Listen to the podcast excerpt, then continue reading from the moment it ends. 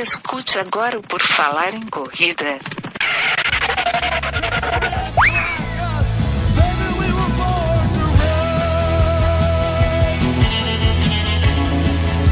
Are you ready to run?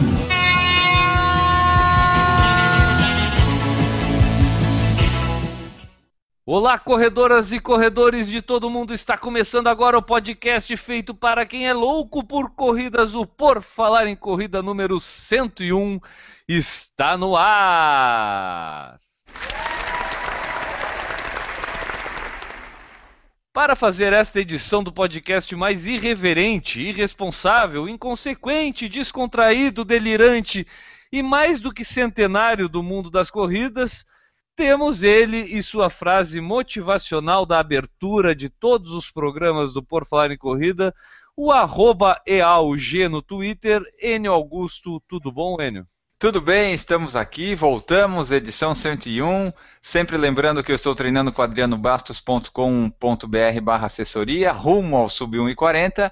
Enquanto todos praguejavam contra o frio, eu fiz a cama na varanda. Eu não sei o Raul Seixas, eu não sei o Poltergeist, eu não sei a tua cama na varanda, Enio, mas eu sei que em Curitiba faz um frio do caramba. Maurício Geronasso, seja bem-vindo se tu conseguiu descongelar para chegar para esta edição do podcast Por Falar em Corrida. Frio? Agora que eu tô puxando o moletom de dentro do armário. Aqui ainda não fez frio. Boa noite, pessoal. Tudo bem com vocês? Prazer novamente estar aqui ao vivo. Valeu, obrigado Maurício por ter vindo. E ele, o homem lá da cidade gelada do Rio de Janeiro, Newton Titinho Generini. Tudo bom, Newton? Boa noite, Guilherme. Boa noite, Enio. Boa noite, Maurício. Tudo bem? Um pouquinho de frio, mas a gente contorna. Bom, eu sou o urso polar Guilherme Preto e quem quiser saber mais sobre a rede Por Falar em Corrida de Comunicações pode acessar o nosso site, o www.porfalaremcorrida.com. E lá você vai encontrar! Ajude o Por Falar em Corrida a ganhar um grupo aberto do Viber!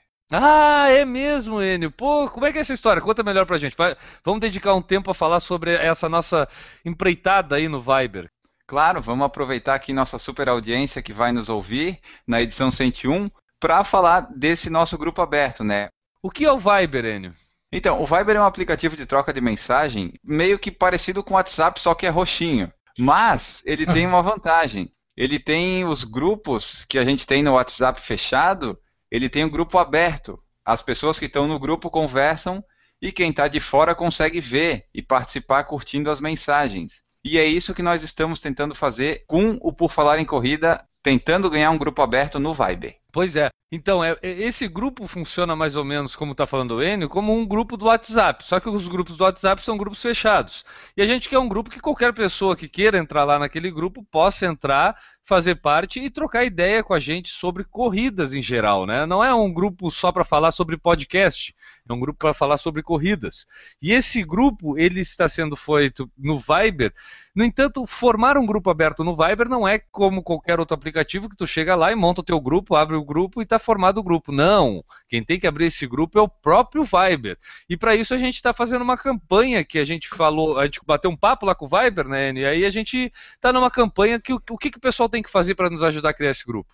Quem consegue criar um grupo aberto assim no Viber direto são os pessoal famoso, né? São os famosos. Nós não somos tão famosos assim. A gente teve que mandar um e-mail para o Viber e o Viber disse: não, tudo bem, a gente libera. Mas se vocês conseguirem tantas é, hashtags enviadas para o número, e daí o que, que tem que fazer? Tem que baixar o Viber na sua loja de aplicativo, seja Android, Windows Phone ou Apple, né, iOS.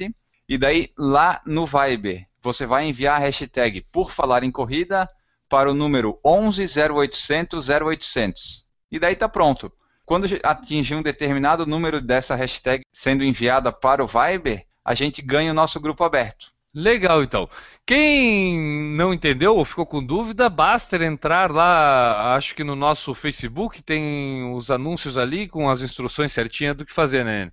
Tem no Facebook, tem no Instagram e no nosso site tem um post falando sobre isso e tem na aba lateral o Por Falar em Corrida no Viber com as instruções. Envie a hashtag Por Falar em Corrida pelo Viber para o número 11 0800 0800 e ajude o Por Falar em Corrida a ter um grupo aberto no Viber.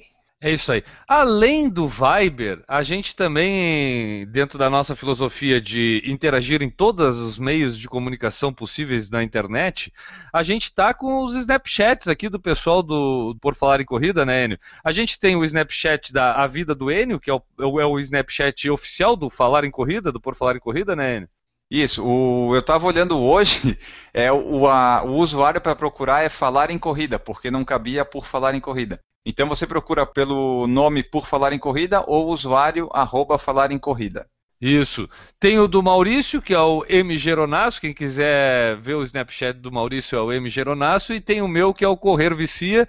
Procura lá, que se você tem o Snapchat, e siga o nosso dia a dia também. O que mais, Enio?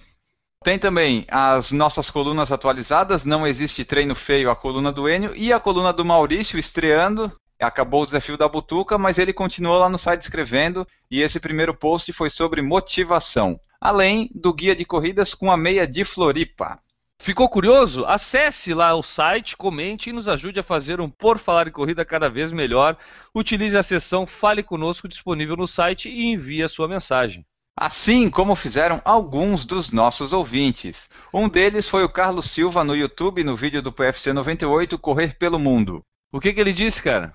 Fiquei um bom tempo sem assistir no período que vocês diminuíram a frequência dos vídeos, mas agora estou de volta e gostaria de dizer que vocês estão ainda melhores. Esse pessoal está nos acostumando mal, hein, É, eu, eu, não, eu não acredito. eu não acredito nesses elogios, não. Temos mais alguma mensagem? Temos. E esse agora tu vai ver o elogio, vai ser um elogio bem. Tu não Olha. vai acreditar. Olha, não crie, não crie expectativas, não me crie expectativas do Eduardo Suzuki no vídeo do YouTube do PFC 100. Parabéns, galera, pelos 100 podcasts. Parei de escutar a concorrência faz um tempo, mas o PFC continua firme. Semana passada, na ida para a meia de Floripa, foi a primeira vez que baixei no iTunes, mesmo já acompanhando através do YouTube há algum tempo. É incrível a diferença na qualidade do produto final. Vocês são praticamente o Nerdcast da corrida. Abraço. É, podemos fechar o, Por Falar em Corrida, Ana. Já é, pede a conta aí, vamos embora. Não, já chegamos, chegamos no. Cara, se comparado ao Nerdcast das corridas, cara, ou o cara tá puxando o saco, ou acho que a gente já pode fechar e ir embora para casa. Eu tô satisfeito. E eu gosto sempre de ver essas mensagens dizendo que tem diferença da edição para o YouTube. É sinal de que estamos trabalhando razoavelmente bem. É, o editor anda merecendo os parabéns, né, Maurício? Totalmente. O editor tem se superado a cada edição, hein? Ei, Maurício, tu já pensou alguma vez na vida fazer parte do Nerdcast das corridas? Honra, é uma honra para mim fazer parte do Nerdcast das corridas. Só não quero ser comparado ao Zagal, né? Cara, tu sabe qual é a, a, a única diferença nossa pro Nerdcast? Não. São em torno de 699 mil downloads por mês. É mais ou menos essa a nossa diferença pro Nerdcast. Segue adiante, Ian. Então, tem mais uma aqui que é só para citar que agora a gente tem no nosso site, novamente, um espaço lá para o pessoal inscrever o seu e-mail para receber as atualizações do site. Que a gente tinha isso no começo, com a mudança de layout de servidor se perdeu, e daí a gente colocou de novo. É bom lembrar disso, é bom lembrar o pessoal que tem essa opção, porque o que acontece, né, cara? Tipo, a gente tem o Facebook, fica lá no feed do Facebook a notícia, o post e tudo. Mas caso a pessoa não, não tenha o Facebook, ela pode ver pelo Twitter. A gente tem o Twitter também, fica lá o feed. Caso não veja pelo Twitter, tem o Snapchat, tem o Viber, tem o Instagram. Mas caso ela não consiga ver por nenhum desses, tem uma coisa moderníssima chamada e-mail. E aí você pode receber pelo seu e-mail a atualização do Por Falar em Corrida, né? Exatamente. A equipe lembrou de colocar isso novamente no site por causa da mensagem da Renata Mendes, que foi Opa. o seguinte: Oi Enio, oi Gui, vi que vocês publicaram no Facebook a atualização do site. E se vocês tivessem um mailing list onde a pessoa colocasse o e-mail, insira aqui o seu e-mail para receber gratuitamente as atualizações do blog. E então, quando tem atualizações, mesmo do podcast, receber. Pode ser que tenha, eu não achei, seria bom para mim. Abraço e boa corrida. Aí a partir desse e-mail, a gente foi lá e colocou de novo, porque tem gente que pode usar, né? Era uma incompetência da nosso departamento de informática não ter pensado que a gente tem Facebook, Instagram, Twitter, é, lá sei o que mais. E o que, que faltava? o básico, o básico de tudo, É. faltava o e-mail. E aí está agora, nós temos o feed através do e-mail ali, né? O pessoal que se cadastrar no mailing list ali no site, eles vão receber um e-mail para confirmar a ativação. Se a pessoa só se inscrever e não confirmar o que vem no e-mail, ela não recebe as atualizações. Daí só para o pessoal que se inscrever, vai receber um e-mail de ativação, você confirma, ativa e quando tiver atualização vai receber e-mail. É isso aí, então. Muito obrigado a todo mundo que manda sugestões pra gente. A gente sempre está atento e vamos, à medida do possível, atendê-las, né? Exatamente. Vamos dar uma passada pelas principais notícias do mundo da corrida nos últimos dias? Vamos lá. Prefeitura interdita a pista do Engenhão e deixa sem atleta e sem local de treino. Pô, e- e, ô, Newton, outro dia até a gente aqui no podcast comentou sobre a, a situação da infraestrutura para os Jogos Olímpicos de Tóquio, que já tem o estádio olímpico pronto, e a gente lá no Rio de Janeiro tendo a pista do Engenhão, que foi estádio do Pan-Americano 2007, sendo fechada, hein, Newton? Que tal? Primeiro é que fecharam o Célio de Barros, não sei, não sei como é que ficou ali o Célio de Barros. Também. Eu treinei, é, eu treinei lá quando fiz educação física, a aula de atletismo era, lá no Célio de Barros, que é na frente do Maracanã, né? Há algum tempo atrás, na época da, numa época dessas aí de alteração de Maracanã, ele foi fechado, não sei se ele foi reaberto, mas de qualquer maneira, sendo reaberto ou não, era muito mal cuidado. Fizeram o Engenhão como um, um- um estádio olímpico, ou seja, possibilitando a atividade de atletismo dentro dele, e agora se vê que na realidade foi construído mal, mal construído. É, Já tinha sido interditado por causa das marquises que estavam para cair, e agora fechando mais uma vez. Utilizada pelas equipes de atletismo de Vasco, Mangueira, Santa Mônica e Vale, estrutura ao redor do campo anexo está sendo reformada para as Olimpíadas do Rio. Dia 16 de junho, terça-feira, foi um dia de tristeza para o atletismo do Rio. Ao chegarem para treinar na pista anexa do Estádio Olímpico Newton Santos, o Engenhão, atletas dos principais clubes da cidade depararam-se com máquinas iniciando o processo de remoção da estrutura. Desde o fechamento do estádio Célio de Barros, há dois anos, o local vinha sendo usado como principal polo de treinamento da cidade. Há um ano e dois meses das Olimpíadas do Rio, cerca de 100 atletas estão sem lugar para treinar, incluindo competidores da categoria adulta. É piada pronta, né? Não, não tem o que Piada comentar. pronta, falou, falasse tudo, o Piada pronta. A gente, a gente, como já é brasileiro desde que nasceu, a gente já até acha graça, né?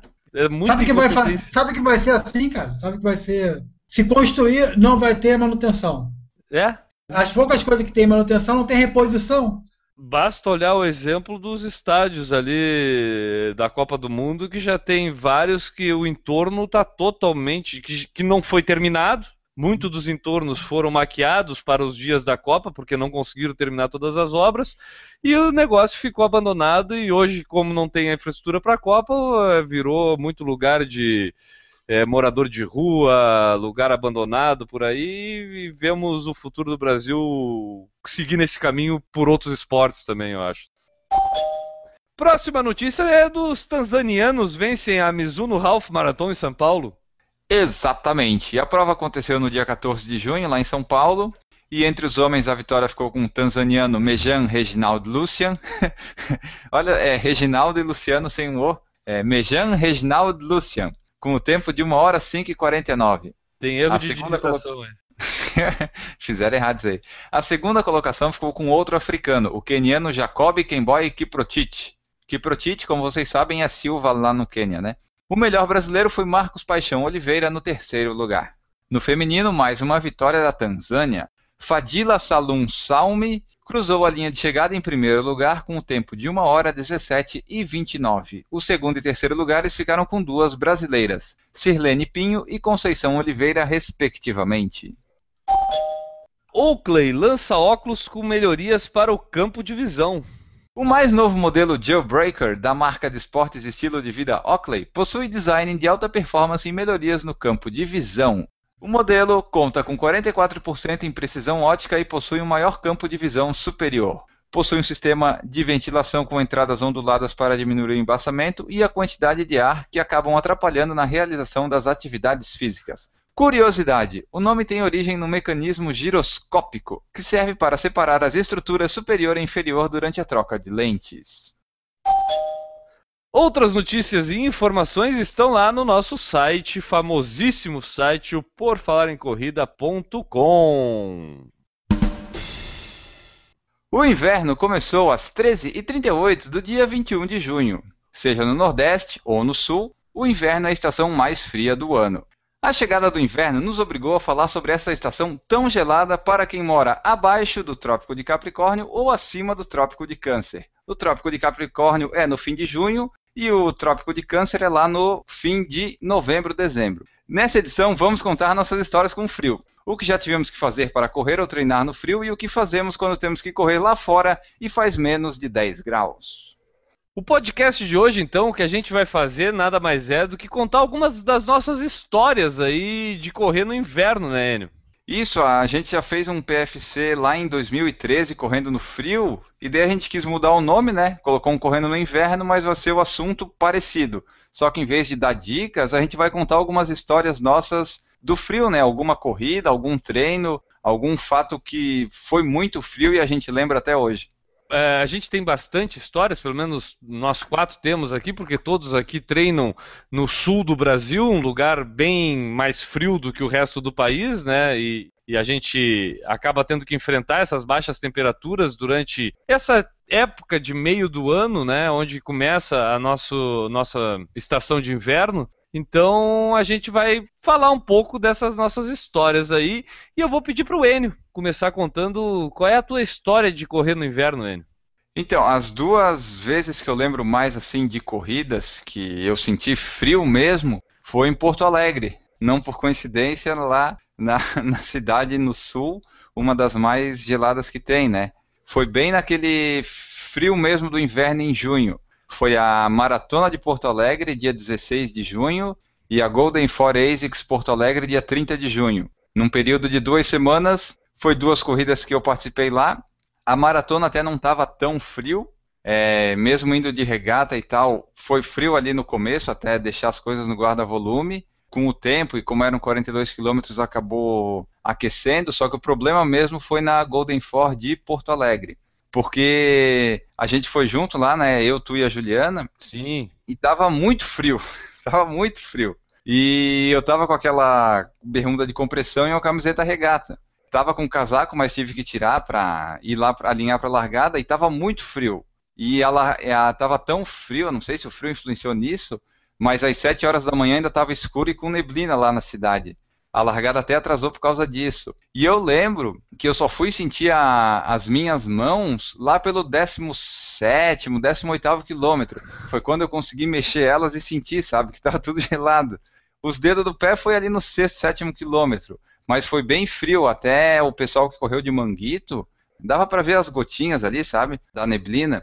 Foi a corrida que eu lembro que foi mais frio que eu já passei, foi essa de a Golden Ford Porto Alegre. E logo que eu cheguei, eu já coloquei a roupa para não ficar passando frio, porque estava realmente muito gelado. Eu era um desses que estava de manguito nessa corrida, cara, e, e, era engraçado porque ali pelo terceiro quilômetro tu olhava para o manguito, meu manguito era preto, e ele estava cinza pro branco, assim que era aquele orvalho ali da manhã, né? Aquela névoa que ficava Isso. grudando no manguito ali e deixava, chegava a dar um aspecto de neve, assim. Se tu mandasse uma foto para alguém, tu podia até mentir que era neve. De tão frio realmente que estava aquele dia, né, cara? Aquele dia a gente penou. E como tu bem falou, era tanta neblina devido ao frio que é, a corrida acabou sofrendo um atraso na largada ali, porque eles ficaram preocupados com principalmente o pessoal da elite que vai lá na frente e não sabia nem para onde estava indo, né? Eu acho que não se enxergava o quê? 20 metros na frente, eu não conseguia se enxergar, né? É, não se enxergava e como era 2013, tinha obras da Copa e tal, e tinha alguns lugares que tinha que ter visibilidade, senão ia dar algum acidente. É isso daí, foi frio pra caramba. E, cara, como é que são teus treinos aí, o teu dia a dia de treino enfrentando esse frio no inverno aí? É, o inverno já começou e tal, mas ainda não está tão frio. Ainda estamos naquele período que ainda dá para sair para correr e não está assim tão gelado. É, eu já comecei a ir correr de manga comprida, mas o frio não dá para ter muita frescura. Tu tem que pegar e sair para correr. Usa os dois, três primeiros quilômetros de aquecimento. É, não sai muito forte, né? Porque está frio e tu vai se machucar se fizer muita força. Mas basicamente, se está frio, pega e vai, porque senão a gente fica enrolando. É muito mais confortável e eu prefiro ficar em casa debaixo das cobertas, mas quando tem algum objetivo a gente acaba saindo e correndo no frio. Ah, aqui ainda é um pouquinho mais fácil do que se eu morasse em Curitiba ou Porto Alegre. Realmente. Sabe uma das coisas que me incomoda não é tanto o frio, a temperatura. O que me incomoda no inverno é que a gente já está naquela fase dos dias mais curtos, né? Então o dia começa a escurecer mais cedo e a gente tem menos possibilidade de correr à luz do dia. A gente acaba, pelo menos quem trabalha no horário normal, acaba tendo que correr final de tarde já no escuro ali, a partir das 6 horas já está noite, né? E isso é uma característica de inverno. É, isso incomoda bastante, né, Newton? É, na quinta, na sexta-feira, eu tive a possibilidade de correr um pouco mais cedo. Era 5h15, o sol sumiu. Não estava escuro ainda, mas não tinha, já não tinha mais sol. E acho que mais 6 horas com certeza estava escuro. Então realmente é, é, é complicado. O inverno tem a, esse a vontade, também, né? a vontade de ir, né? Hoje, por exemplo, eu falei que eu ia correr às 9, depois passou para 9 e meia, 10 horas, 10 e meia, aí 11 eu fui porque estava sol. Mas é, é complicado mesmo isso aí. É, Concordo com ele, é melhor ficar embaixo das cobertas. E ainda mais quando a gente tem aquele longão que já sabe que vai ser complicado, né? Aliás, Enio, vou te até te fazer uma pergunta, porque eu ia falar que o longão é mais complicado, porque já desmotiva, a gente já sabe que vai cansar, vai sair. Mas, no entanto, a gente está indo com alguma coisa com um objetivo maior. Eu, às vezes, é, o que, que é pior para ti? Correr nessa condição de sair de manhã cedo, por exemplo, no inverno, para fazer um longão, ou sair de manhã cedo para fazer um trote de 30 minutos? Ah, não, se for para sair no frio, eu prefiro sair para fazer o longão. É, tu falou ali até do horário que escurece cedo. Uma coisa que eu acho ruim também é que aqui em Florianópolis, pelo menos, invariavelmente tu vai ter um pouco de vento em alguma direção. E o vento no inverno é especialmente doloroso, é complicado. Mas eu prefiro muito mais sair para fazer 18 quilômetros, 16, como eu fiz, do que sair 30 minutos. Se for para fazer um trote de meia hora, eu espero dar meio-dia e tá o sol bem forte. Se tiver sol. Bom, a gente falando aqui de correr no inverno, correr de Florianópolis, corremos no inverno, mas o cara aquele ali tá quietinho ali do lado, só olhando, pensando, ih, esses guri não sabem o que é correr no frio.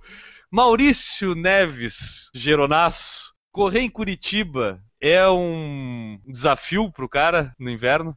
Acho que é um desafio para a saúde, cara. Porra, eu já tô com uma gripe aqui que eu não tô me aguentando hoje.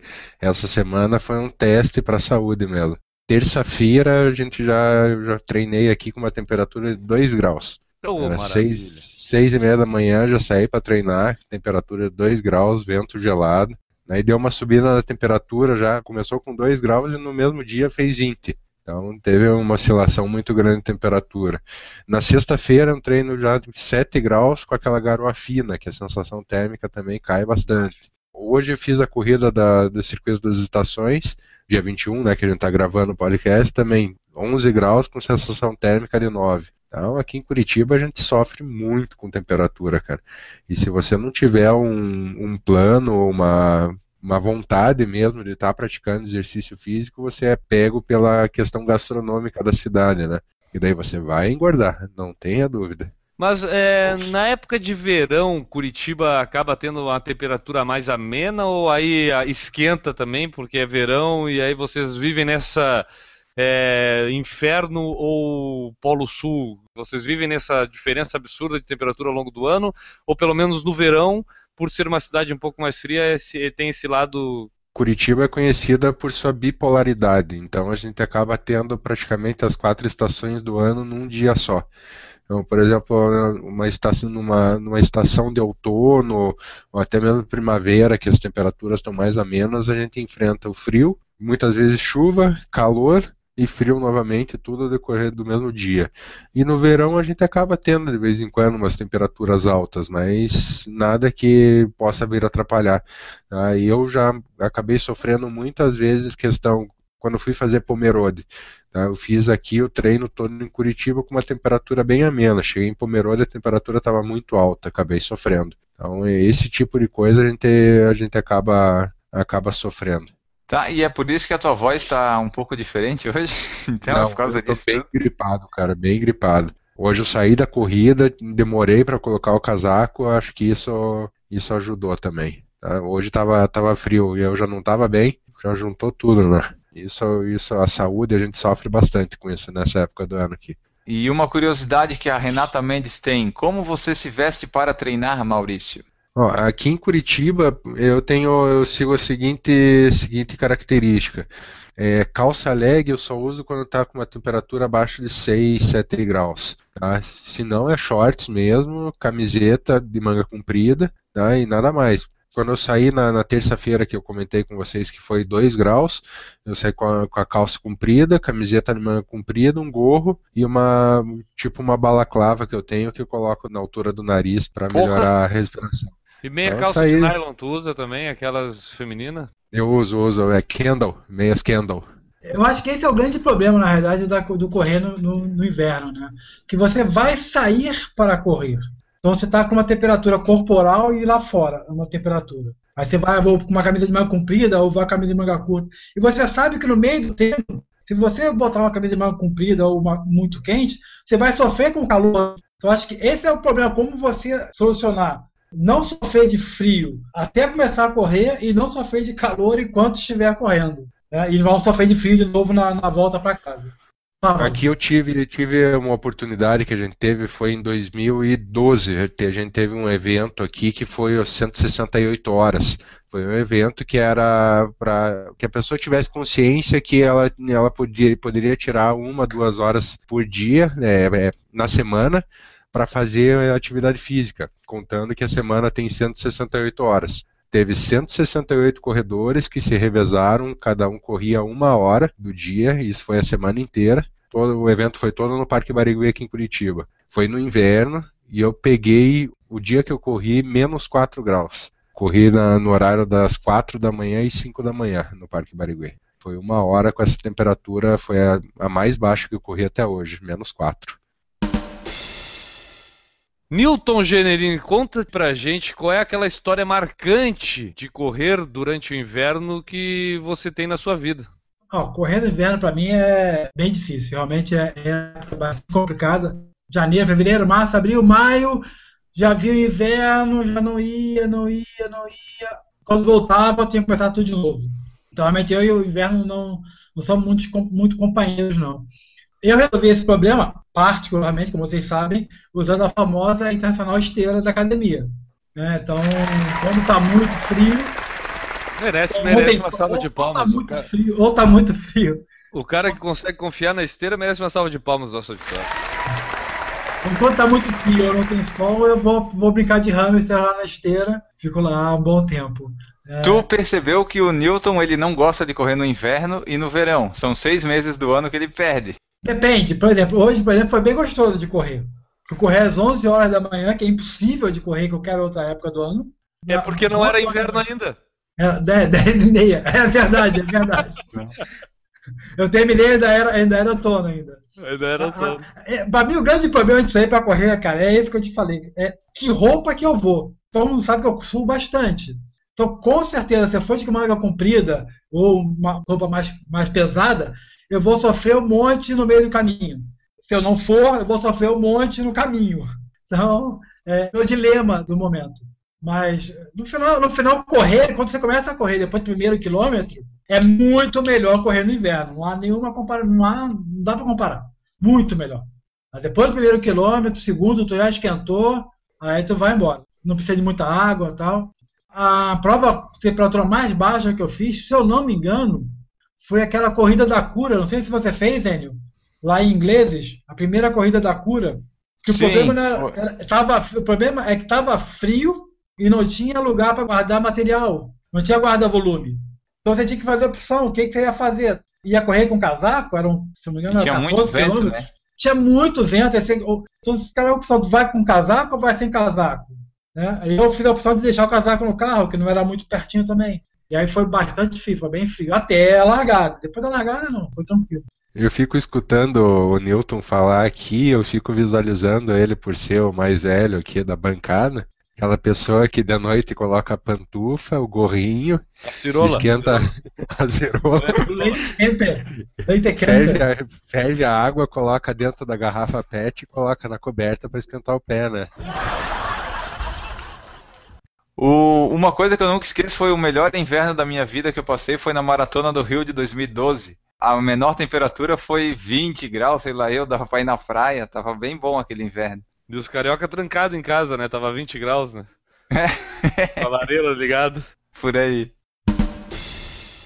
Falar sobre inverno pra mim é é complicado porque na verdade eu o verão pra mim é muito bom pra ficar na beira da praia. Eu gosto de praticar esportes no verão, não me importo com suar. No entanto, viver a vida cotidiana no verão pra mim é sacrificante demais. Eu não gosto de calor. Passou dos 27 graus, se for pra ficar na sala de casa destilando parado, isso me irrita bastante. Então, dizer que eu gosto do inverno para praticar esporte é meio redundante, porque eu gosto do inverno para viver. Eu prefiro viver no frio do que viver no verão. Então, por aí eu já começo a dizer. O que acontece é o seguinte: eu, antes de correr, eu pratiquei vários esportes, como já falei muitas vezes aqui no podcast. Jogava basquete com 5 graus, 3 graus na rua, vestido com dois blusões de lã, calça, sapato com forração, botava papelão na sola do tênis para ficar com o pé mais quente para poder jogar. Antes de começar a correr, precisamente, eu surfava.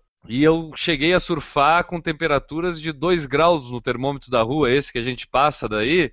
Eu estava entrando no mar para surfar com temperaturas assim. E eu nunca me achei isso ruim. Eu botava lá bota de neoprene, botava roupa de neoprene com 3,2 milímetros no mínimo, usei já com 4,3 milímetros também, touca, luva, tudo isso entrava no mar bem feliz e ficava lá em torno de uma hora congelando no mar para pegar algumas ondas. Só que isso ao longo de 10 anos acaba que certa hora até para quem está acostumado com aquele frio para surfar acaba se cansando. E imagina para quem passa por esse trabalho para praticar o esporte, na hora que é só botar um tênis e correr na rua a 10, 13 graus, isso é confortável. Então para mim nunca foi um problema assim correr no frio. Não posso dizer que não machuca também, né? Que não é doloroso começar a corrida. As histórias que eu tenho, eu tenho duas para contar que são bem características de correr no frio, de correr no inverno. A primeira delas é da minha estreia na meia maratona, que foi em Nova York. E eu passei o treino, fiz o treino, a estreia foi dia 18 de março de 2012. E eu, o treinamento todo foi feito durante o verão aqui no Brasil. Então eu treinava a 30, 28, 25 graus, fazendo os treinamentos para meia maratona. Na ida para Nova York, a gente chegou lá, estava um clima até ameno, a gente disse, oba, vai ser um clima legal, em torno de 12, 13 graus. Pô, já é bem mais frio do que a gente estava treinando. Isso tende a melhorar até um pouco o nosso rendimento, beleza, dá para aguentar. No dia da corrida, a gente se preparou, vestiu, aí fica aquela dúvida com que roupa que a gente vai para a largada, porque a gente tinha o guarda-volume lá, né, que depois tu retirava na chegada. E, mas a gente também não adiantava botar muita roupa ali, era roupa para volta e a gente ia deixar ali e ir para a largada. A largada era sete e meia da manhã, a gente estava é, hospedado a mais ou menos um quilômetro, um quilômetro e meio da largada, e isso deu, casou certinho com o aquecimento, então a gente já saiu de casa pra, fazendo o aquecimento, carregando as sacolinhas, deixamos no guarda-volume e fomos para a largada. A gente achou que ia demorar para chegar na, na, na, baia de largada. No entanto, a gente chegou até cedo demais. A gente saiu de casa, era seis e meia. A gente, em torno de sete horas, já estava na baia de largada. Beleza, largada sete e meia. Vamos esperar aqui. A temperatura naquele dia era em torno de 4 a 5 graus, naquele horário da manhã. Escuro, não tinha nem sol. E eu e a Juliana vestidos para a corrida. Com o quê? Com a camiseta de poliamida do Loucos por Corrida é, um manguito, cada um, a gente tinha comprado manguito na véspera, eu estava usando manguito, bermuda e tênis, a 4, 5 graus. Beleza, eram só meia hora esperando. Meia hora esperando o horário da largada. A gente estava na baia lá atrás. E até a nossa baia começar a se mexer, foram pelo menos mais uns 50 minutos. Ou seja, a gente ficou em torno de uma hora só com uma camisetinha de poliamida, parado, em pé, a 4, 5 graus. Imagina o que, que era um frio. É a ponto de a única solução de a gente ter encontrado foi se abraçar. Ainda bem que eu tava com a Juliana, não tava com algum amigo desse tipo de solução. Porque, cara, era um frio, a gente não via a hora de começar a correr. O pior é que é o seguinte, a gente via muitas pessoas ao nosso redor vestindo moletom, vestindo casaco, vestindo uma calça de moletom, e a gente pensava, cara, tá, o frio, mas e na hora de correr, o que, que esse pessoal vai correr com isso aí? Não pode? Pô, a gente tá, vai passar frio agora aqui, mas pelo menos na hora da corrida a gente vai estar tá bem. Mais uma vez, mostrando a inexperiência das pessoas, né? Porque o que, que acontecia? Isso eu acho muito legal nas provas nos, nos Estados Unidos lá. Depois, até observando largada da maratona de Nova York e tudo, a gente observa esse detalhe mais claramente. O pessoal, logo que está caminhando, já sabe que vai ter demorar para passar na largada, o pessoal ia caminhando e chegando próximo à largada em si mesmo, a linha de largada, o pessoal tirava o moletom, tirava as calças de moletom também e jogava para cima, jogava para o lado, jogava para o outro. E isso ficava lá. A gente dizia, cara, que loucura, tá voando moletom para tudo que é lado e a gente passando frio lá atrás, agora a menos de 10 minutos atrás, congelando de frio.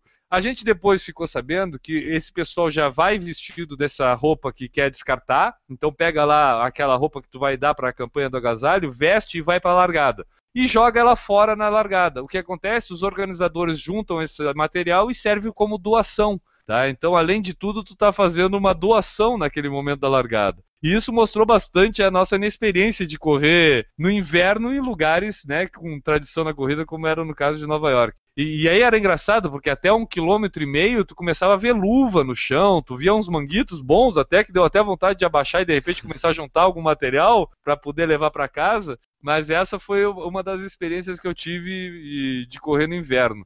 E a outra experiência foi no treinamento para a maratona de Santa Catarina, em que eu treinei durante o inverno rigoroso aqui em Florianópolis. Foi um dos invernos mais frios da história, desde que pelo menos começaram a registrar, né? E a gente ficava naquela na obrigação de ter que treinar e eu estava bem naquele ponto alto lá que tu já estava fazendo três meias maratonas por semana praticamente de treinamento para maratona. E aí um belo dia estava chovendo em torno de 10 graus também e eu não queria perder o treino.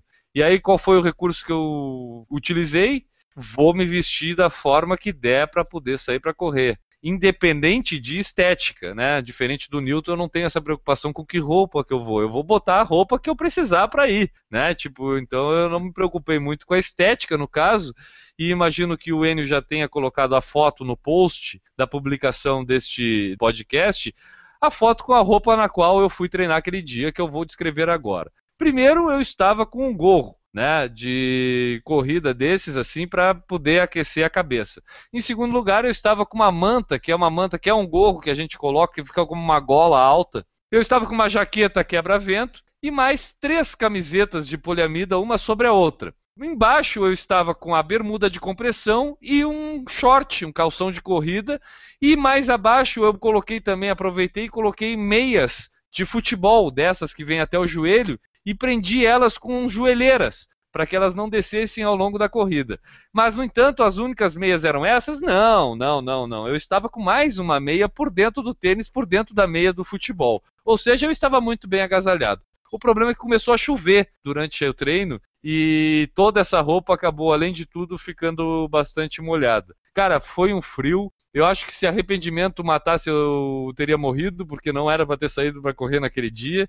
E aí eu já deixo a dica. É, se está muito frio, é melhor esperar, não compromete a saúde, porque é melhor tu poder treinar o resto da semana do que tu treinar aquele dia e acabar doente aí por ter sido corajoso de enfrentar o frio como eu fui aquele dia lá. Vocês já, já chegaram a apelar para esse tipo de vestimenta absurda, Enio? O máximo que eu fiz foi quando eu estava em Jaraguá, era correr com uma bermuda de compressão, a bermuda normal, duas meias e três camisetas, sendo uma de manga comprida e a jaqueta de corta-vento. Foi o máximo que eu cheguei. Vamos falar do meu nome em vão aí, meu santo nome em vão? Quer dizer que o problema meu não é estética, o problema é conforto. Entendeu? Com aquela roupa que você estava vestido ali, eu não ia nem até a esquina, meu amigo. Já, tava, já tinha voltado para casa para tirar o casaco. Realmente é, é, complicado, cara. Essa parte de vestimenta, você não sabe com que roupa que você vai, você não sabe se você vai esquentar, se você vai esfriar, você vai pegar vento no meio do caminho. Já saí muitas vezes com manga comprida e, e abrir o sol, e ao contrário também, de sair de manga comprida e, e bater um vento sul daqueles que vocês conhecem, que é bem frio. Eu concordo com você, se está muito frio, amigo, não vai. Uma coisa que eu tenho que observar é que é, o fato de ter treinado, que eu comentei que eu treinei no verão para correr num frio bem grande em Nova York, lá na meia maratona, é que o rendimento eu percebi foi bem superior, tá? Eu acho que melhorou muito. Então essas provas, até o Enio pode falar um pouco melhor, porque a maratona de, de Porto Alegre, ela é marcada geralmente para esse período do ano, é uma prova plana, porque é meio que para ajudar o pessoal a atingir os seus recordes pessoais, né? ela é plana e também acontece no inverno, né?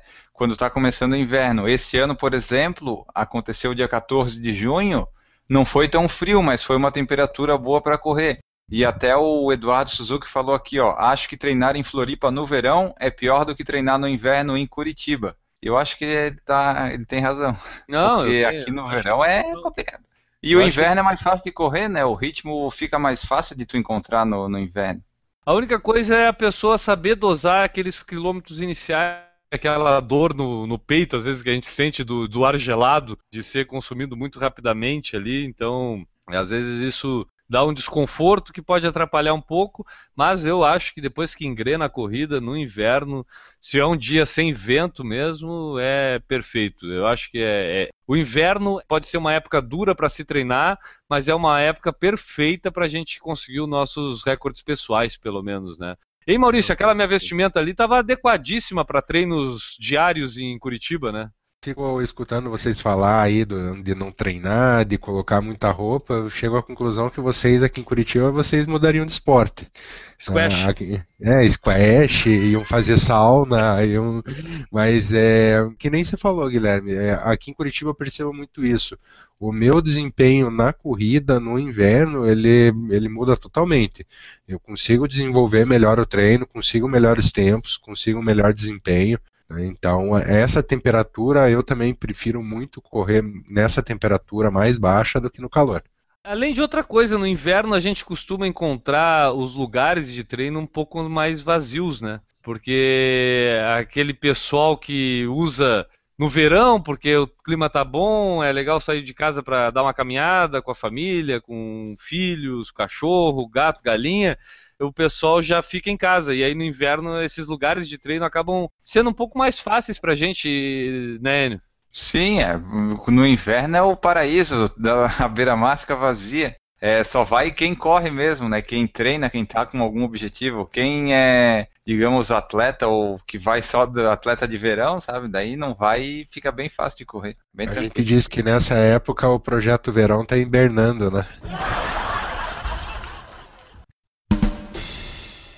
A Renata perguntou o seguinte: eu queria que vocês falassem um pouco da hidratação de vocês no treino do inverno.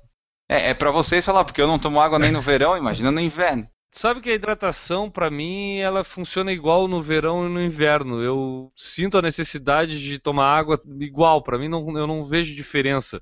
Apesar de eu já ter lido várias vezes que a gente tende a diminuir achando que não precisa do consumo da água, porque no inverno a gente não tem aquela sensação de esforço com calor, sabe? Então a gente usa muitas vezes a água como água de radiador, né? Para resfriar internamente. É. Então aquela água gelada no calor, às, vezes nos passa a sensação de conforto térmico ali causado pela água gelada. Mas a questão de necessidade de hidratação, eu sinto a necessidade de hidratação tanto no inverno quanto no verão da mesma forma. Como é que é para ti, Maurício? É igual, eu tomo muito, muito líquido, muita água. É, não tomo refrigerante, é, minha, minha hidratação é básica de suco, água e pela manhã cerveja. muito café. Cerveja. É, cerveja. Ontem foi praticamente o dia inteiro hidratação à base de, de cerveja. Tá? Mas é, normalmente, tipo, não muda de verão para inverno, é sempre, sempre a mesma coisa. Água e suco é, é, o básico. Eu vou discordar um pouco dos dois anteriores, dos dois cidadãos anteriores. O meu caso específico, como eu suo bastante, no, no verão é visível, né, no final da corrida, uh, o estado da minha calça e da, da minha camisa. Hoje, por exemplo, fui correr, eram 11 horas, estava razoavelmente sol, não estava quente, estava uns 19, 18 graus, E no final da corrida, o short está inteiro, a camisa está bem molhada. Então dá para sentir uma grande diferença na perda líquida, no meu caso específico. E a necessidade da água, no meu caso, eu sinto mais necessidade pela garganta seca, não pela necessidade fisiológica do, da reposição líquida. E porque a garganta fica seca, então eu, dois, dois palinhos de água só para fazer um tipo um gargarejo já resolveria o problema. Mas é, a necessidade é. Eu, eu sinto uma necessidade bem menor de reposição líquida. Eu costumo beber menos água do que às vezes eu toma, tomava em treino. Em treino, invariavelmente, eu paro num bar, eu não costumo muito levar é, água. Então eu paro em algum bar no meio do caminho, pego uma garrafinha, então pelo menos eu tomo 500 ml. Em corrida eu não chego a tomar 3, 4 goles assim em cada copinho que eu pego. É, eu costumo intercalar né, os postos de hidratação, um sim eu pego, o outro não. Então é bem menos água que eu tomo em prova. Mas em prova eu sinto mais é esse lado que o Newton comentou, a necessidade às vezes de molhar a boca do que realmente ingerir a água. Né? Em treino não, em treino eu acho que eu sinto mais a necessidade de ingerir a água mesmo. É meio estranho isso. Talvez é, tenha alguma é, é, explicação é, científica. É, eu não sei vocês, eu quando acabo de treinar, até, até beber água, né, ao final do treino, até chegar em casa para beber água, é, é, um tempo muito maior do que o final da prova. No final da prova, você termina a prova, tu bebe água. Uhum. Você, eu, na minha cabeça, eu sei que aqueles últimos 3 ou 4 quilômetros, não preciso beber água, porque na hora que eu chegar, vai ter um copo d'água me esperando. Então é bem mais fácil. É, e, e, aqui não, aqui normalmente, quando eu acabo a corrida, é, dá dor uma andada, tal, dá uma pensada na vida, às vezes encontra com alguém para bater um papo, então demora uma meia hora até hidratar de novo. Ah, a Renata falou aqui, ó. No inverno, acho que é bom tomar vitamina C efervescente diariamente mais do que as pessoas que não correm. Vocês tomam alguma coisa desse tipo? Tá, eu isso é importante. água. Não, isso é importante. Uma vez eu tive consultando um, um, colega meu que é médico e já e pratica muito esporte, né? E a gente conversando sobre esse negócio de vitamina, de glutamina, ina, ina, ina, eu falei, pô, cara, eu não tomo rigorosamente nada. E eu quero. Só tem uma coisa com ina que é bom. coisa pra tomar, pelo amor de Deus, BCAA, alguma coisa assim que eu preciso. Tem necessidade de dizer pros outros que eu tomo. Ele falou: não, eu fiz um Iron, treinei pro Iron sem tomar nenhum suplemento. A não ser, obviamente, gel isotônico durante a competição, durante os treinos. Aí eu falei, pelo amor de Deus, eu quero mais ina da vida. Então, então tá, então toma vitamina C que é bom. A única coisa que acaba com ina que é bom, eu não vou falar aqui. É tudo ina, tudo ina. Glutamina, glucamina. Eu sei o que o Enio ia dizer. Cafeína. Minha vitamina C aqui é cerveja, chope, caipirinha, conhaque, tudo C. Cara, tu sabe, é, sabe por que, que ele te indicou vitamina Eu imagino que ele tenha te indicado vitamina C, porque vitamina C é uma das coisas aquelas que é o seguinte, o teu corpo tem um limite. É.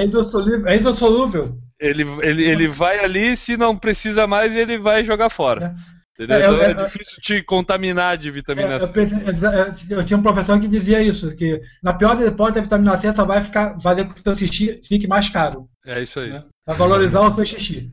E aí tomar uma pastilha de vitamina C, cara, come duas bananas é uma pastilha de vitamina C, sabe? A banana uhum. até é rica pra caramba em vitamina C, então. É, no meu caso específico, essa parte é um pouquinho mais complicada. A parte de alimentação natural, digamos assim. Então a vitamina ah. C é, é, mais real. Comer a pastilhinha tu acha mais fácil do que ali comer uma banana? Sim! Pô, eu, cara, eu, eu vou chamar a Juliana, porque ela me acha preguiçoso, cara. uma comida. vamos lá, vamos, por parte. Na verdade, né, são duas questões. Eu, eu passei a vida toda me chamando de preguiçoso porque eu não comia mal, porque eu tinha preguiça de preparar minha comida. Pô, tá, banana eu não tenho preguiça. São dois conceitos. Um é a preguiça, tanto de comprar como de descascar. E de comer. Ah, mas aí é o cúmulo da preguiça. É que eu não gosto, eu não gosto, eu não gosto, eu não gosto de banana. Eu não gosto ah. de abacaxi, eu não gosto de melão, eu não gosto de quase que fruta nenhuma. Laranja, limão. Laranja, laranja e tangerina, ou mexerica. Sim. Não, Rick... Agora, os outros todos. Então, são os dois fatores. A preguiça, não estou discordando da preguiça, mas ela é um fator, e a outra é a falta de alternativas. Realmente, cara. Newton me surpreende. Decepcionou, decepcionou. Não, não, não, não. Eu, na verdade, eu, eu, eu percebo Ficou que eu não tô feliz sozinho. até. Eu percebo que eu não tô. Eu tô feliz, eu, eu percebo que eu não tô sozinho nesse mundo. quando alguém me disser, quando alguém me criticar, eu vou dizer, mas o Newton faz igual. E já chegou em 50. A Renata perguntou se maracujina é bom pra corrida. Cara, do. Bom, eu ia fazer uma piada agora, mas ia fechar o podcast. Da maracujina, deixa pra lá, né? Saiba, a maracujina ela é calmante, né? Então deve ser ruim. E a tubaína? A tubaína deve ser boa a música, né?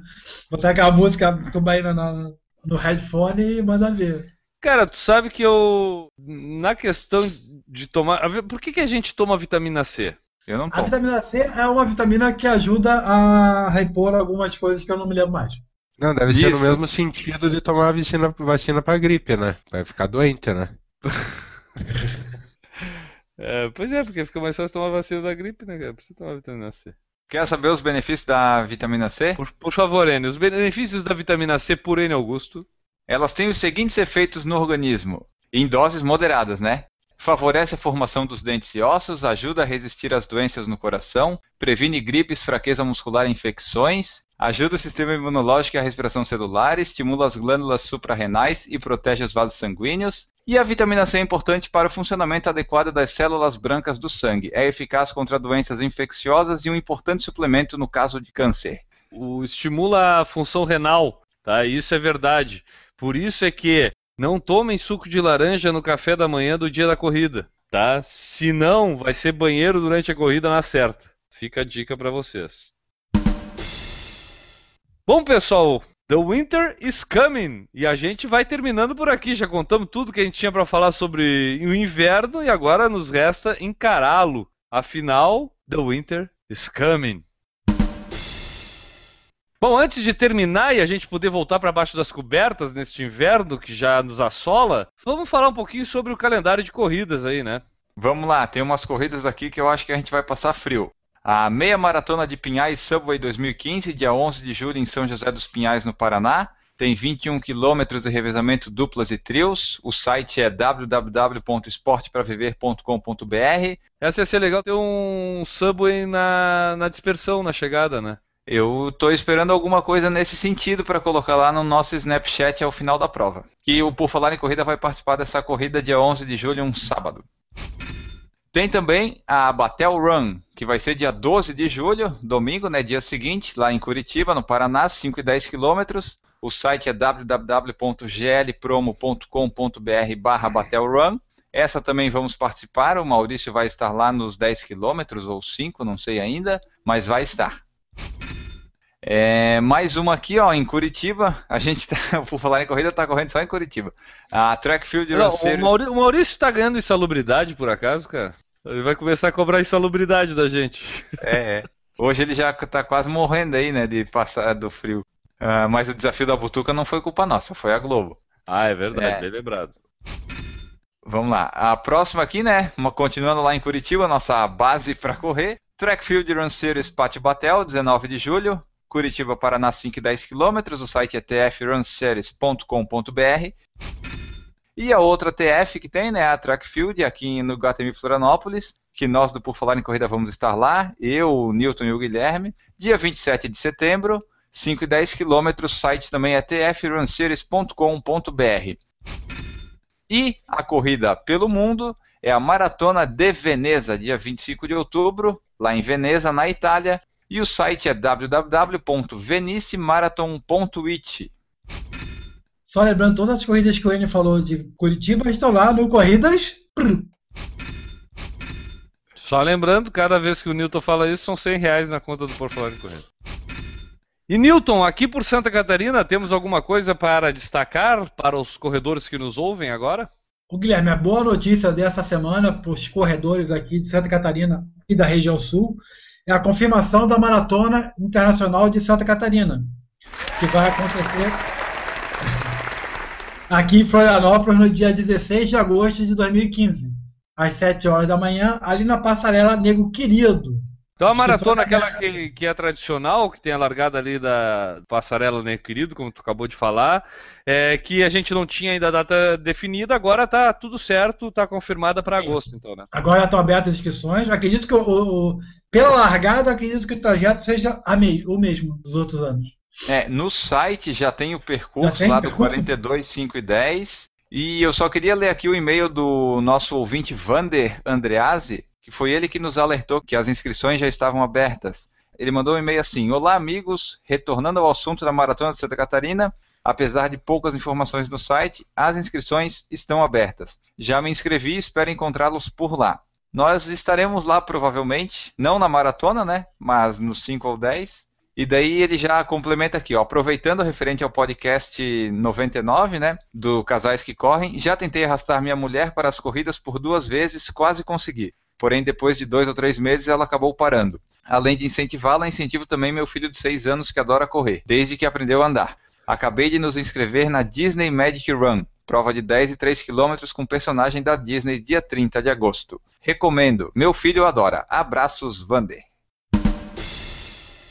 Para saber mais sobre o Por Falar em Corrida, este humilde podcast que vos fala, entre lá no nosso site, o www.porfalaremcorrida.com. Lá você vai encontrar nossas redes sociais, diversas, variadas, e inclusive agora o e-mail, e poderá enviar sua mensagem e ouvir todas as edições do podcast. E se você quiser associar sua marca, evento, corrida ou produto aqui ao Por Falar em Corrida, envie sua mensagem através da seção Fale Conosco no porfalaremcorrida.com ou envie um e-mail para porfalarencorrida.gmail.com. Lembrando também, para você nos ajudar no Viber, mandar um, a hashtag Por Falar em Corrida pelo Viber no número 11 0800 0800 e nos siga lá nos Snapchats, arroba Falar em Corrida, arroba Correr Vicia e arroba mgeronasso. O arroba Newton Generini não existe porque o Newton criou o Instagram faz um dia, então vai demorar para ele aparecer no Snapchat.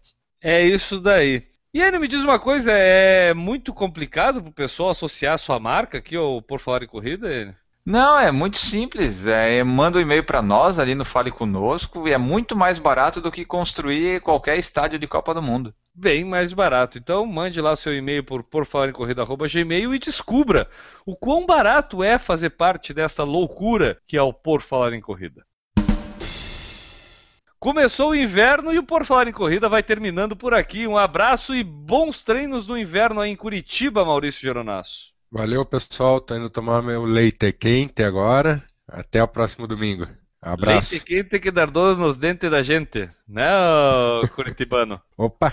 Então tá, quem quiser seguir aí a, a, vida de treinos no frio do Maurício Geronasso, M Geronasso lá no Snapchat. Em todas as redes sociais. Exatamente. Newton Generini, bons treinos na esteira, né? Eu acho que acaba que a tua quilometragem acaba aumentando bastante nessa época de inverno lá na, na esteirinha da academia, né, Newton? Passa a ser uma figura carimbada lá nas esteiras nessa época.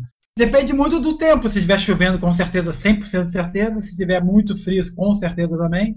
Mas se eu conseguir sair cedo, tipo 5 e meia, 6 horas, até que eu consigo ir treinar na, na beira-mar. Mas boa noite para todo mundo, quem nos assistiu até agora. É um prazer estar aqui. Entrando em contato comigo, newton.generini.corridasSC.com.br ou no Facebook, Facebook barra corridasSC. Beleza, tem o Corridas PR também, né, Nilton? Tá é, agora a gente tem o Corridas PR. PR, que é o Corridas SC migrando para, para o Paraná. Ainda está em estado de. Expandindo, expandindo. É, tu não tá, tu não tá ainda, tem muita coisa, muita coisa para fazer ainda, muita gente para informar que a gente existe. Perfeito. Enio Augusto, tu vai continuar postando aquelas coisas no Snapchat lá, tipo a porta do armário falante, o, o tênis sujo que dá palpite sobre o dia de treino, cara? Provavelmente, a menos que haja uma comoção nacional pedindo para eu mostrar minha cara, o que eu acho que não vai acontecer, eu vou continuar com os objetos falantes. Nas próximas semanas vai ser o violão e as medalhas, eu acho. Então, quer entender o que, que, são esses objetos falantes? Baixa aí o Snapchat e siga lá Falar em Corrida, ou por Falar em Corrida, procure lá, adicione e acompanhe o dia a dia, a vida de Enio, como ela é. Ficamos por aqui, um abraço para todo mundo e voltamos lá no Por Falar em Corrida número 102. Agradecer o pessoal que participou na transmissão do YouTube, né? Alexandre Aguiar, Ronaldo Silva, Fernando Goulart, Luiz Fernando Oliveira, Renata Mendes, Luciano Aquino, Gilson Sena, Eduardo Suzuki e Grey Oliveira. Pra quem não sabe o que acontece, eu descobri que o Enio anota esses nomezinhos tudo no bloco de nota do computador ali. Cada pessoa que vai comentando ali, ele vai pegando o nomezinho, dá um Ctrl C, Ctrl V num, num bloco de notas para depois falar o nome de todo mundo. Errou! Bom, vamos lá. E não sei se você já percebeu Vamos lá. também que o Snapchat do menino, ele não mostra o rosto. Não, mostra a porta do armário.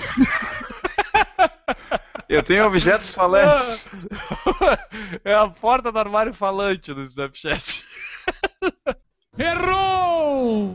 É, o Luciano Aquino falou que tem o Eu tênis. não sei se foi coincidência ou não, eu não sei se foi coincidência ou não, mas depois que a gente falou aqui no Por Falar em Corrida que o N estava precisando fazer o visto, a embaixada dos Estados Unidos fechou durante dois dias aqui no Brasil, né? Errou! Ah, então, ó, utilizada pelas equipes de ale... utiliza... utilizada pelas equipes Errou! Eu recebi um e-mail esses dias de umas empresas grandes aí atrás, da- atrás de mim aí, cara. Então eu tô. Casa Bahia, né? Tudo carne É. atrasado. Né? Meu é Celeste, Santander. a Celeste, Santander me mandando carta aí, tudo atrás de mim. Errou! Um programa The Winter is Coming. Eu, é, dá... Piorando isso aqui, cara. Meu Deus do céu. Ah, tipo, podia ser assim, ó. Eu gosto do inverno, mas a Dana Summer, sabe? Um negócio assim. Meu. Deus. Esse do que a gente já fez ano passado, eu acho, cara. Ano Guilherme, passado posso ir programa embora? O... Posso ir embora? Aqui nós temos The Winter is Coming. Vamos lá. Errou!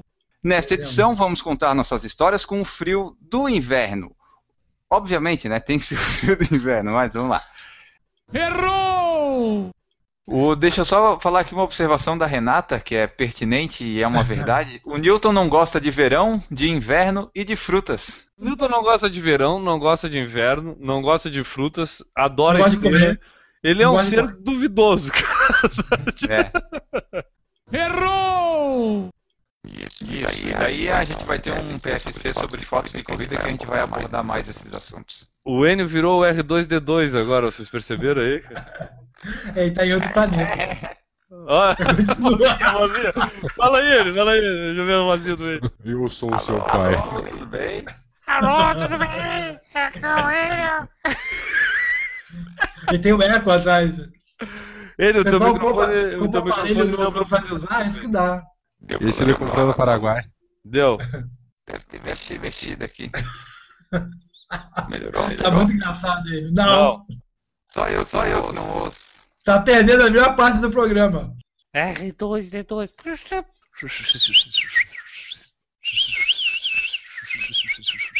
Estão me ouvindo? Ah, Agora tá. Ah, acabou a brincadeira. Ah, sem agora graça. voltou aquela voz imponente do Enio Augusto, com aquele sotaque Inconfundível. inconfundível. Aquela voz de locutor. Ó, querido, aquela voz inconfundível. Errou! Canta a música dos pernambucanos. Não adianta bater. Eu não deixo você entrar. Quem bate? É o frio. Não adianta bater. Eu não deixo você entrar. Já ouviu essa? Não, agora acaba. Agora acaba. Acaba continua. Não, começou, continua. Tu já sabe pra onde é que vai essa tua cantoria, né? Agora acaba. Não, começa a cantar, não termina? Como assim? Errou! Eu, uma vez eu tentei arrastar minha esposa pra, pra corrida, cara, mas ela reclamou muito da dor no cabelo.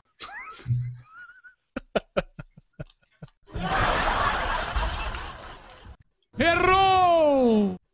Para saber mais sobre o Por Falar em Corrida, este podcast que vos fala, entre em contato. Ah, lá, lá, lá, lá, lá, lá, lá. Errou! Tá frio, cara. Vou pra baixo das cobertas. E vou dar tchau pra vocês tudo antes. Não, não ficou bom isso. Vou mudar isso. Senão o pessoal vai achar que eu vou pra baixo das cobertas com o Maurício. Aí não vai dar certo. Coloca assim, quando o inverno chegar. Quero estar junto a ti. Chegou o inverno. Não, peraí.